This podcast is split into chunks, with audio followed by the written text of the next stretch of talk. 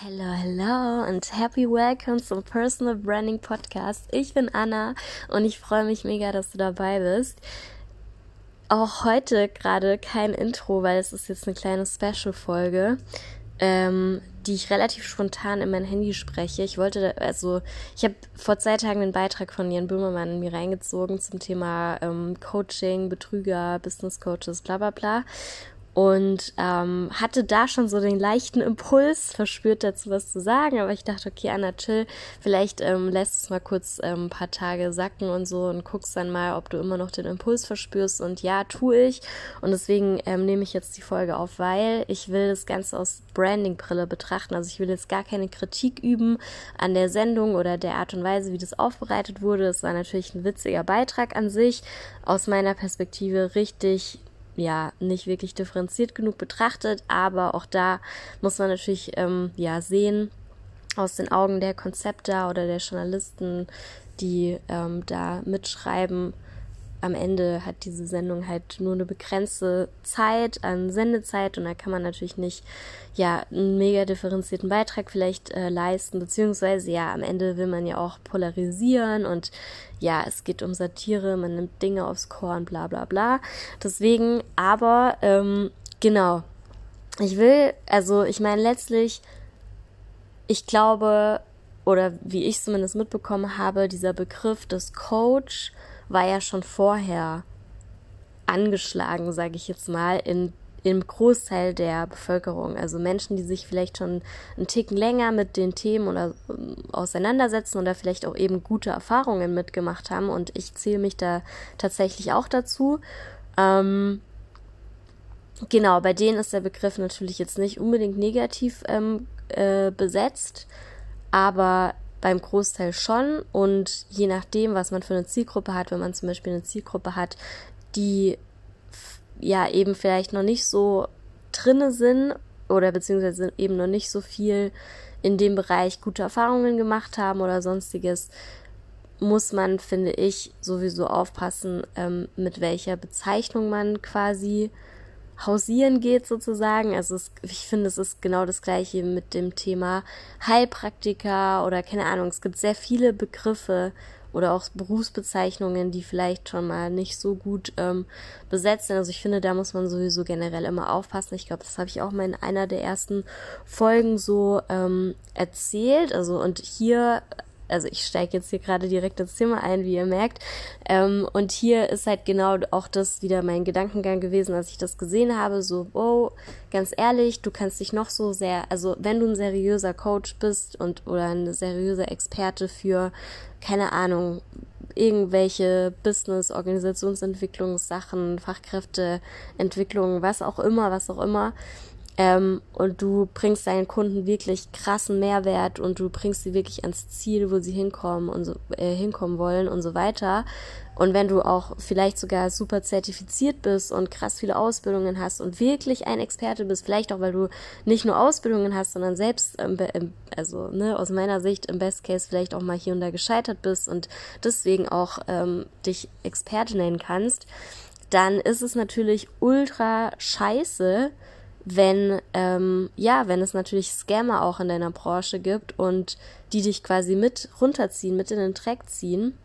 Und das ist, ja, richtiger Abfuck. Und du kannst noch so viel dann vielleicht in, innerhalb deines Podcasts oder innerhalb deiner Kanäle oder was auch immer, ähm, dann erklären, warum du vielleicht nicht so bist oder sonst was. Also vielleicht, also ich denke mal schon, dass das äh, was bringt. Aber vielleicht ist es dann die schlauere Lösung, bevor man sich anfangen muss zu rechtfertigen und so weiter, sich von Anfang an vielleicht nicht so sehr als Coach in dem Sinne zu positionieren, also beziehungsweise eben mit dem Begriff äh, zu spielen und ähm, ja, vielleicht von Anfang an so seine Positionierung so schlau zu wählen, dass man vielleicht eben nicht in die gleiche Schublade gesteckt wird. Also das ist so ein Gedanke dazu. Und der zweite Gedanke ähm, äh, ist das Thema Vertrauen. Und das ist sowohl ähm, ein Gedanke, den ich zu Copecard, Copecard heißen die, ne, habe, als auch zu ähm, eben einzelnen Coaches, sag ich jetzt trotzdem mal, ähm, weil bei diesen ganzen Scammer-Coaches fällt ja ultra auf. Also mich belästigt diese Werbung auch. Ich finde es auch übertrieben nervig. Ähm, und das sind so Gesichter, die tauchen einfach so auf. Das ist kein Wiedererkennungsmerkmal, weil gefühlt kann man die alle und also ich zumindest, die jetzt nicht so ultra deep da drinne ist, wenn ich die Werbung von dem einen sehe und die Werbung von dem anderen sehe, ich sehe da überhaupt keine Differenzierung. Es ist überhaupt kein Wiedererkennungseffekt. Es ist alles, was quasi Branding eigentlich macht. Also die machen kein Branding, so will ich sagen. Also denen ihr Problem, dass sie kein Branding machen, sondern dass sie nur auf irgendwelche Versprechen, die super generisch sind, gehen. Ähm, da ist überhaupt, wie gesagt, kein, keine, also sich davor mal irgendwie Gedanken gemacht worden, so wie kann ich mich auf dem Markt differenzieren, weil es halt auch nichts wirklich zum Differenzieren gibt. Also gerade bei den Scammern, so wie willst du dich halt richtig positionieren, wenn dein, deine Dienstleistung scheiße ist oder ein Scam ist, so, also absolut ciao, geht sowieso nicht. Ähm, also würde schon gehen, aber ähm, ja, ist es, ja, naja. also ich würde sowas niemals für so jemand machen. Aber ähm, anderes Thema, also alles, was quasi Branding kann, nämlich Branding am Ende schafft Vertrauen. Also wenn du Branding kontinuierlich anwendest sozusagen oder deine Brand von Anfang an richtig baust und kontinuierlich durchziehst und auch durchziehen kannst, weil du dich eben damit auch identifizieren kannst, dann ähm, schaffst du Vertrauen. Und jetzt mal hart gesprochen, da kannst du der größte Scammer sein, wenn du eine starke Brand bist, vertrauen dir die Leute trotzdem. Also das sollte nicht der Anspruch sein, absolut nicht falsch verstehen. Ähm, aber eben, ich will damit sagen, selbst wenn du dich Coach nennen solltest, ähm, wenn du dir als also wenn du dich als Personal Brand quasi stark aufgebaut hast und dir eine starke Marke aufgebaut hast, dann kann, also kann dich das mh, mm, nicht so sehr treffen, wenn zum Beispiel jetzt irgendwelche Scammer in deiner Branche auftauchen und dich mit versuchen mit runterzuziehen. Also die versuchen es ja nicht, ist ja nicht denen ihre Intention, aber ähm, man denkt ja dann erstmal so, oder man kriegt dann erstmal Panik, so, oh shit. Ähm, aber wenn du eine starke Brand bist und schon krasse Vertrauensarbeit quasi geleistet hast, dann ähm, kann dich das so sozusagen nicht so hart treffen. Das will ich damit sagen. Ähm, also ein Weg, um zu vermeiden, dass diese Scammer und schwarzen Schafe dieser Branche dich mit runterziehen, ist definitiv ja eine Marke zu werden, die dich, die dich einzigartig sein lässt und ähm, für Wiedererkennungseffekt sorgt und die, die dich eben nicht in diese Schublade von denen quasi mit reinsteckt. Das heißt, halt eben nicht das 50.000ste gleiche Werbevideo zu drehen. Also äh, heißt es jetzt beispielsweise im Output. Das ist ein kleines Beispiel von vielen. Also genau. Und jetzt nochmal ganz kurz zum Thema Vertrauen, was Copecard angeht. Ähm, auch da, also letztlich, ich kenne die Firma nicht. Das ist jetzt alles sehr in die Tüte gesprochen. Das sind so meine ersten Gedanken. Also ich habe jetzt keine krasse äh, Unternehmensrecherche gemacht. Ich habe keine Ahnung letztlich, ähm, was das für eine Firma ist. Aber ich dachte mir direkt, also dadurch, dass ja, Böhmermann das dann halt so gesagt hat, so, oh, Copecard noch nie gehört oder was ist das denn so mysteriös mäßig, das, was ist das denn für eine Firma mysteriös mäßig? Ähm, also klar, wahrscheinlich irgendwie Experten, Coaches, die mit dieser Firma zusammenarbeiten, weil die eben dann darüber ihre Rechnungen und so laufen lassen, kennen wahrscheinlich diese Firma. Also die haben wahrscheinlich hingehend der B des B2B-Bereichs vielleicht gute Markenarbeit gemacht. Das weiß ich jetzt nicht, aber vermutlich, weil wahrscheinlich, ja, wenn man quasi als Coach damit arbeitet, dann kennt man ja viel, also dann denkt man sich, also, ne, dann denkt man, ah, Copecard, ah, okay, das könnte mein Anbieter sein, über den ich die Rechnungen laufen lasse. Aber was Copecard vielleicht versemmelt hat oder vielleicht nie angegangen ist, oder, oder weiß ich nicht, ich, ich bin da, aber ich kannte die Firma so gesehen auch nicht, obwohl ich ja theoretisch auch auf eine Art Dienstleister bin. Ich hätte die sogar kennen können, aber ich jetzt als, sage ich mal, Endverbraucher oder so kenne diese Firma auch nicht. Und ähm, dementsprechend habe ich da auch nicht so wirklich, ähm, ja, also hab, ist in mir kein Bild aufgegangen und ich habe natürlich sofort geglaubt, als Böhmermann gesagt hat, so ja, die arbeiten nur mit Scammer-Coaches und so zusammen. Also da natürlich habe ich das nicht geglaubt, weil ich hinterfrage auch immer alles, wenn ich irgendwas sehe. Aber ähm, letztlich hat bei mir dieser, dieser Firmenname kein Bild aufgemacht und sie war mir nicht bekannt. Das heißt, sie haben vielleicht nicht so sehr, also sie, sie haben vielleicht zu sehr, oder was ist zu sehr, aber sie haben vielleicht sehr auf B2B ähm, gesetzt, aber haben vielleicht weniger auf ähm, ja ihre Marke so aufgebaut, dass auch ähm, die Endkunden letztlich diese Marke kennen und dann ihr vielleicht auch vertrauen, was ja auch eigentlich voll, der, voll wertvoll wäre für ihre B2B-Kunden am Ende wieder. Ähm, genau, was will ich damit sagen? Also zum einen, ähm,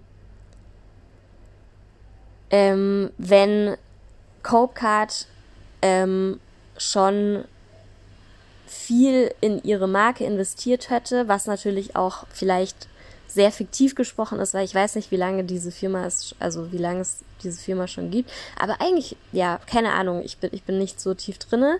Aber theoretisch ähm, hätte ähm, Copecard, ja, stärker irgendwie in ihre Marke investiert, dann müssten sie jetzt vielleicht kein Rebranding machen. Also ich gehe mal davon aus, dass sie eventuell davor stehen, ein Rebranding zu machen, weil, also man muss jetzt mal abwarten, was es für krasse Auswirkungen hat, aber ich kann mir schon vorstellen, dass es krasse Auswirkungen hat. Ähm, auf die Marke Copecard, sage ich jetzt mal. Ich meine, letztlich ist es ja trotzdem eine Marke. Ähm, aber ja, es ist halt keine Marke, die irgendwie viele Endkunden sozusagen kennen in dem Sinne oder also vielleicht wisst ihr, was ich meine. Und nichtsdestotrotz, ähm, der zweite Punkt zum Thema Vertrauen. Also ich spreche immer von Ins, also ich heiße ja nicht, wir heißen ja nicht ohne Grund Inside-Out-Branding.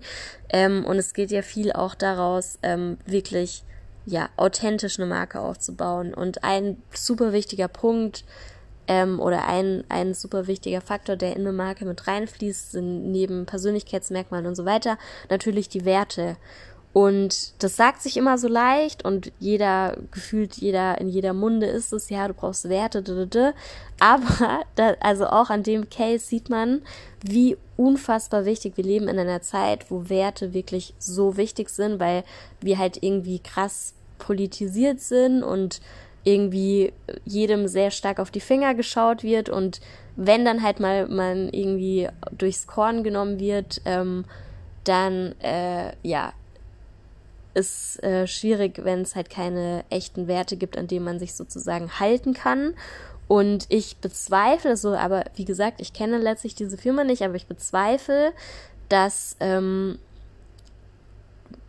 Werte wirklich hoch gehalten wurden, beziehungsweise vielleicht hatten, haben sie Werte, aber vielleicht haben sie halt eben nicht diese Werte, wo ich jetzt denke, das wäre wichtig. Also ja, ist jetzt alles sehr in die Tüte gesprochen, merke ich. Aber also worum es mir geht, also beispielsweise hätte man Werte wie ähm, ja einfach ähm, mh, mm, was wäre das zum Beispiel für ein Wert ähm, Ehrlichkeit dann müsste man das ja, also ein Wert ohne Verb, das sage ich immer, ist nichts wert. also das heißt, Ehrlichkeit ähm, mit einem Verb, also verbinden. Man muss immer, in der, wenn man Werte erarbeitet, ähm, die quasi zusammen mit einem Verb erarbeiten und Ehrlichkeit, ähm, keine Ahnung, zieht sich dann beispielsweise, wenn man sagt Ehrlichkeit anbieten, ähm, oder Ehrlichkeit schaffen oder Ehrlichkeit, was auch immer. Wenn man zum Beispiel, wenn jetzt ein Wert wäre, Ehrlichkeit anbieten, dann ähm, hätte das in der Konsequenz gehießen, dass man Kunden danach äh, scannen muss, wie ehrlich deren Angebot ist, beispielsweise. Und das meine ich mit Werte und Werte leben und auch Werte halt nicht nur so mal rausarbeiten im, in vielleicht einem Workshop, sondern es muss halt schon wirklich fucking real sein. Aber es kann ja eben sein, dass ähm, Coke halt Werte hat, aber die sind dann halt vielleicht eher anderer Natur. Und das ist halt das Ding. Also ähm, Werte sind ja auch dafür da, so ein bisschen die moralische Instanz zu sein eines Unternehmens. Und ähm, ein Unternehmen, natürlich, sonst wäre es kein Unternehmen, ist ja dafür da, auch Profit zu machen und Business zu machen, Umsatz zu generieren, bla bla bla. Das ist wichtig, weil sonst kann man nicht überleben. Aber erst mit Werten sozusagen, finde ich, ähm, wird deine Marke wirklich zum Leben erweckt und wird das auch alles irgendwie authentisch und nice. Ähm, und so sollte es, finde ich, auch in einem, ja, 2023 sein. Nicht nur 2023, aber ich finde, die Zeit ist reif, schon lange reif für Unternehmen mit echten Werten und ähm, ja, moralischem Kompass sozusagen. Und ähm, ja, letztlich ist es natürlich schwierig, wenn du Werte hast, die letztlich auch diese, diesen Business-Part supporten. Also die Werte sollten unabhängig von diesem Geldverdienen Anspruch sein, finde ich. Also Werte ist nochmal eine andere Nummer als das, was, also ne, ein Business sollte immer Geld äh, generieren, auf jeden Fall. Ähm, aber ja, es, es, kann jetzt irgendwie kein Wert sein, irgendwie ähm, hier monetärer Erfolg ist, finde ich, kein Wert für ein Unternehmen, weil es ja, liegt ja auf der Hand. So wisst ihr, was ich meine? Also, mh, mm, genau. Und dementsprechend, wenn du echte Werte hast mit Verb, Verben, ähm, dann dürfen die auch je, also musst gucken, wie du die gewichtest, aber aus meiner Sicht ist es nice, wenn man 50-50 gewichtet, also wenn man den Werten wirklich den gleichen Wert gibt, wie auch dem Business-Ziel Geld verdienen sozusagen. Also die, die Werte sollten quasi eingereiht werden in, ähm, in die Business-Ziele, sag ich jetzt mal. Ähm, und genau, bei Copecard habe ich halt eher so den Eindruck, dass natürlich das größte, höchste Ding einfach nur Profit war. Also so zumindest der Eindruck. Aber letztlich, wie gesagt, ich habe mich nicht mit der Firma weiter auseinandergesetzt. Aber das waren so meine ersten Gedanken aus meiner Branding-Perspektive dazu. Und das wollte ich mal mit euch teilen, weil vielleicht sind da ein oder andere Learnings drin und man sieht halt auch mal wieder, wie Branding-Arbeit sich letztlich halt ähm, eher langfristig äh, aus zahlt und dann auch vor allem in solchen Momenten und auch in Momenten der Krise und so weiter auszahlen kann. Genau, also danke fürs Zuhören und lasst mir auch gerne eine Meinung da. Bei LinkedIn gerne, ähm, schreibt mir eine Message ähm, und bis zur nächsten Folge.